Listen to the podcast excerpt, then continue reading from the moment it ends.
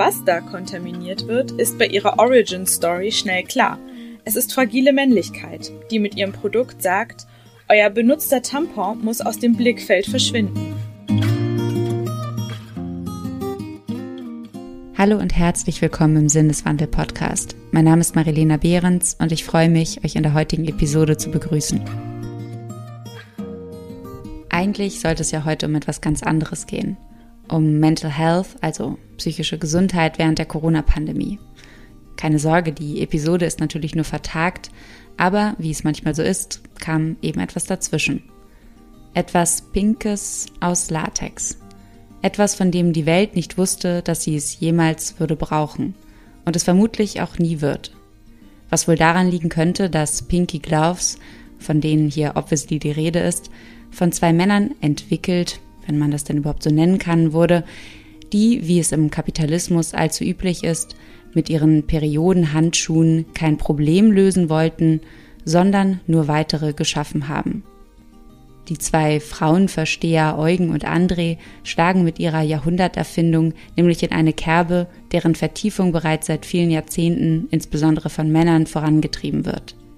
Die Tabuisierung und Schamifizierung der Menstruation. Dieser aufgebauschte Ekel hat sich bei vielen Menstruierenden tief eingebrannt.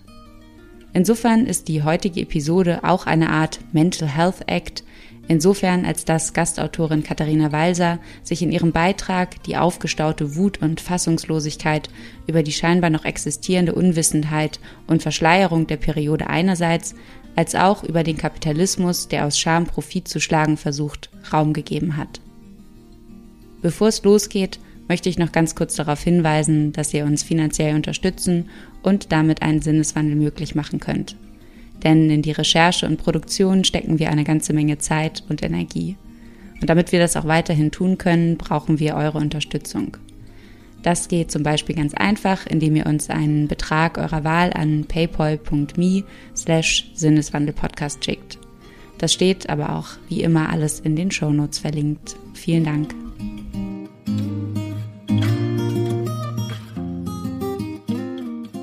Anfang der letzten Woche, nach einer kleinen Runde durch die Zeitung-Abonnements, klicke ich mich durch die Instagram-Stories von Journalistinnen und Autorinnen, denen ich folge, um mich wie sonst auch auf Social Media in aktuellen Diskursen zu orientieren. Dabei entdecke ich einen toten Winkel meiner Mediennutzung wieder. Private Fernsehsender. Deren Inhalte sickern meist nur zu mir weiter, wenn etwas allgemeinen Zuspruch bekommt oder einem Skandal gleicht, also Postfaktor hat. Diesmal ist es mal wieder Skandal, der mich in Form eines Reposts von Jana Halfering, einer Redakteurin beim Weiß Magazin, erreicht.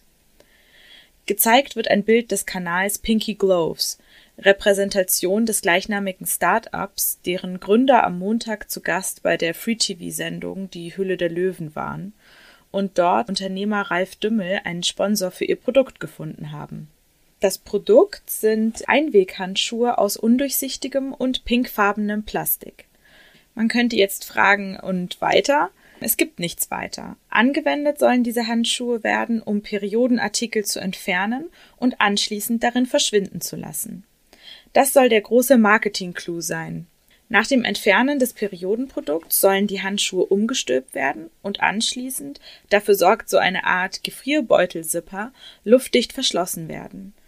In ihrer Profilbeschreibung auf Instagram schreiben André und Eugen, sie produzieren die clevere Art, seinen Tampon zu entsorgen und so fühlst du dich fresh. In dieser direkten und Vertrauen suggerierenden Ansprache an das vermeintlich bekannte Gegenüber liegt ein Ursprungsfehlschluss im gesamten Marketing von Pinky Gloves. Sie verkaufen sich als Frauenversteher. Vom obligatorischen Post zum Internationalen Frauentag bis zur Bildauswahl, die zeigt, wie praktisch ihr Produkt in jede noch so überfüllte Kosmetiktasche passt, sie zeigen deutlich, wie überzeugt sie sind, etwas gefunden zu haben, das die Frauen wirklich brauchen. Sie erklären, dass die Idee zu den ach so notwendigen Handschuhen äh, in der Zeit entstanden ist, als sie in einer Frauen-WG wohnten. Ein Begriff, der für sich schon eine Erklärung verlangen würde. Ihnen sei nach kurzer Zeit aufgefallen, dass es bei der Entsorgung von Binden und Tampons noch keine gute Lösung gibt. Woran sie das festmachen? Um es ehrlich zu sagen, als männliche Mitbewohner waren wir beim Blick in den Badezimmereimer ein wenig, nun ja, sagen wir, verwundert. Wir haben dann erfahren, dass unsere Mitbewohnerinnen Probleme mit der Entsorgung von Tampons haben, zu Hause und vor allem, wenn sie unterwegs sind, so die beiden Gründer. Mein erster Impuls ist, wer sind diese Frauen? Nach kurzem Nachdenken und mit Blick in die Kommentarspalte verfestigt sich mein Verdacht. Sie sind ausgedachte Figuren im kapitalistischen Kampf um ein Drogerieverkaufsregal. Dass die Verwunderung der Männer beim Anblick eines entsorgten Hygieneartikels als Euphemismus für deren Ekel daherkommt, ist meine zweite Vermutung, die ebenfalls von scheinbar überwältigender Mehrheit in empörten Postings und Kommentaren geteilt wird. Denn von dem alten Toilettenpapierwickel um den Tampon haben die Herren entweder noch nie etwas gehört oder, was viel wahrscheinlicher ist, es ist nicht ausreichend, um die kontaminierende Kraft des entsorgten Tampons einzudämmen. Was da kontaminiert wird, ist bei ihrer Origin Story schnell klar. Es ist fragile Männlichkeit, die mit ihrem Produkt sagt, euer benutzter Tampon muss aus dem Blickfeld verschwinden, daher das blickdichte Plastik, er muss geruchlos sein, daher der Zipper, und ihr müsst auch in der Entsorgung dieses Artikels noch dem stereotypischen Bild entsprechen, das wir uns von euch gemacht haben. Deshalb pink. Aber das Produkt und das Marketing von Damen, die weiße Kleidchen während ihrer Periode tragen und scheinbar an Männergröße angepasste Handschuhmaße, sagen noch viel, viel mehr. Wir wollen uns überhaupt nicht mit eurer Lebensrealität beschäftigen, sondern lediglich eine Lösung für unser Problem finden. So zeigt auch das QA, das die beiden als Highlight gespeichert haben, um all den Leserinnen schnell Informationen zu ihrem Startup zu liefern, auf allen Ebenen, wie tone deaf eine solche Vermarktung hinsichtlich des Zeitgeists ist. Aktuelle Diskurse um Periodenarmut werden geradezu verhöhnt bei einem Päckchen, das zwölf Handschuhe zu 2,99 enthält. Nach der Vorstellung der beiden Gründer, nachdem ein Handschuh sowohl zur Entnahme als auch anschließend mit einem zweiten frischen Exemplar wieder zur Einführung des neuen Tampons verwendet werden soll, würde ein Päckchen wohl den meisten menstruierenden Personen wohl nicht einmal bis Tag drei der Regelblutung ausreichen. Dass auch die Markierung des eigenen Produkts als nachhaltig nur ein müder Witz sein kann, sollte an dieser Stelle auch klar sein. Sie bestehen nach eigener Aussage aus 100% recyclingfähigem Material. Das ist Blödsinn in zwei Schichten. Zunächst kann die Vermarktung eines neuen und überflüssigen Produkts niemals nachhaltig sein, sondern funktioniert nach der alten Leier der Bedürfniserzeugung. Zweitens ist das Produkt spätestens dann nicht mehr recyclingfähig, wenn es seinen angedachten Zweck erfüllt hat, nämlich sobald ein nicht recycelbares Hygieneprodukt darin landet. Und zu guter Letzt sind diese Gloves nicht nur in einer pink laminierten Verpackung erhältlich, nein, jeder einzelne Handschuh ist wiederum in ein kleines Plastikteil eingewickelt, als handele es sich dabei um klebende Karamellbonbons. Der Vergleich zu dem Unternehmen Uya drängt sich geradezu auf, das sich in Herstellung und Marketing von Menstruationsunterwäsche dem Thema Nachhaltigkeit ebenso widmet wie dem Female Empowerment und 2019 ohne einen Sponsorendeal die Höhle der Löwen wieder verlassen hat. Im Übrigen handelt es sich dort bei der Leitung dieses Unternehmens um zwei Frauen. Doch am stärksten innerhalb der Ignoranz von Bedürfnissen und Interessen menstruierender Personen von Pinky Gloves fällt wohl ins Gewicht, dass mit der gesamten Selbstinszenierung ein altes, sehr bekanntes Narrativ antifeministischer Rhetoriken neu entfacht wird nämlich das Märchen um die mangelnde Hygiene im Intimbereich von als Frauen gelesenen Personen. Mindestens so alt wie das Alte Testament ist diese Vorstellung der Unreinheit der Frau während ihrer Periode. Waschen soll sich jeder, heißt es darin, der mit dem menstruierenden Körper in Berührung kommt.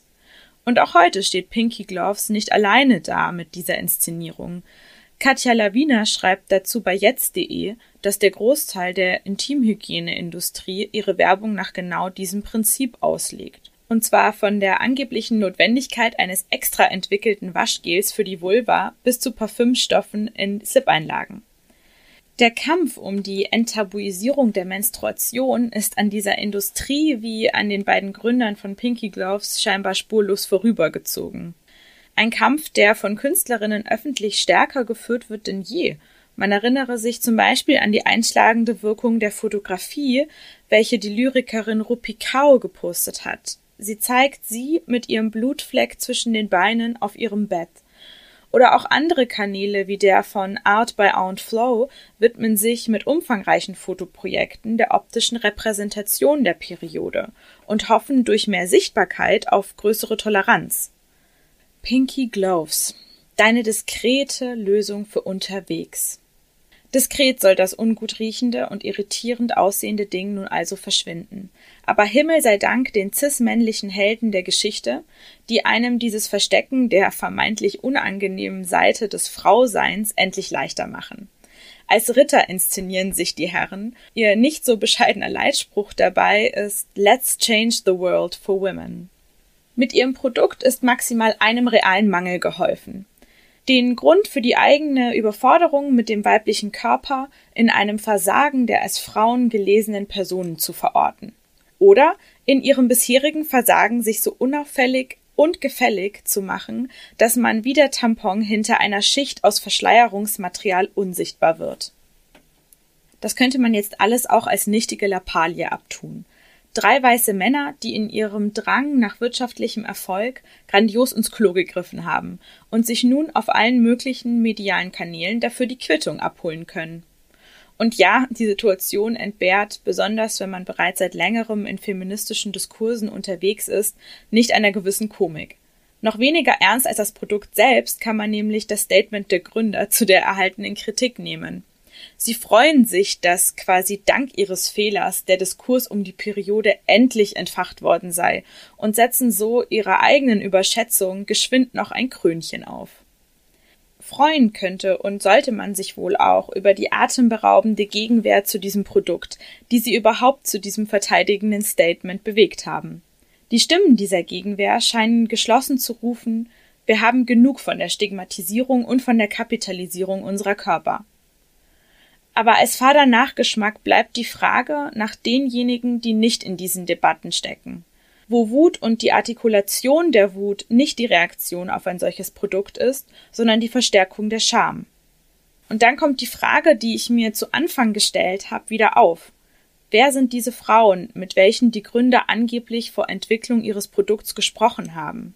Die Sicherheit, mit der ich behauptet habe, dass sie reiner Marketingstreich seien, weicht dann der Sorge darum, dass diese Frauen wirklich so fühlen.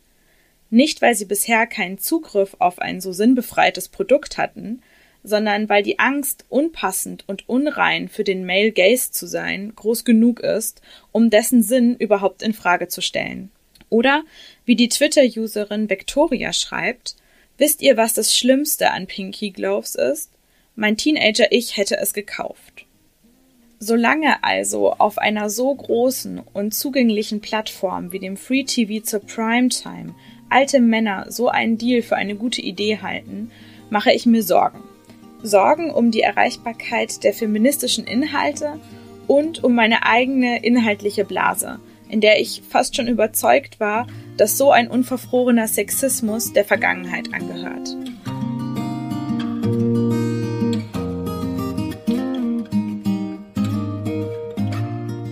Danke euch fürs Zuhören. Wenn der Podcast euch gefällt, dann teilt ihn gerne mit Freunden und Bekannten.